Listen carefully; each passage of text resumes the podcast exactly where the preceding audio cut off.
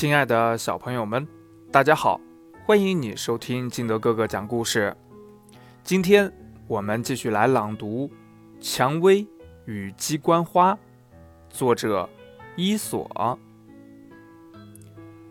蔷薇和鸡冠花生长在一起，蔷薇非常漂亮，而且气味芬芳。鸡冠花非常羡慕它。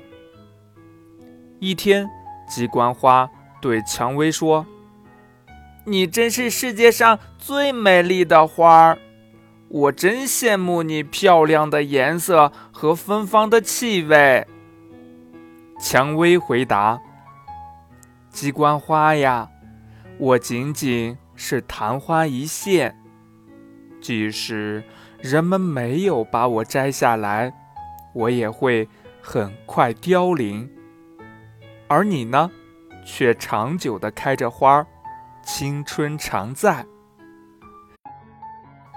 我们各有所长，你真的没有必要羡慕我呀。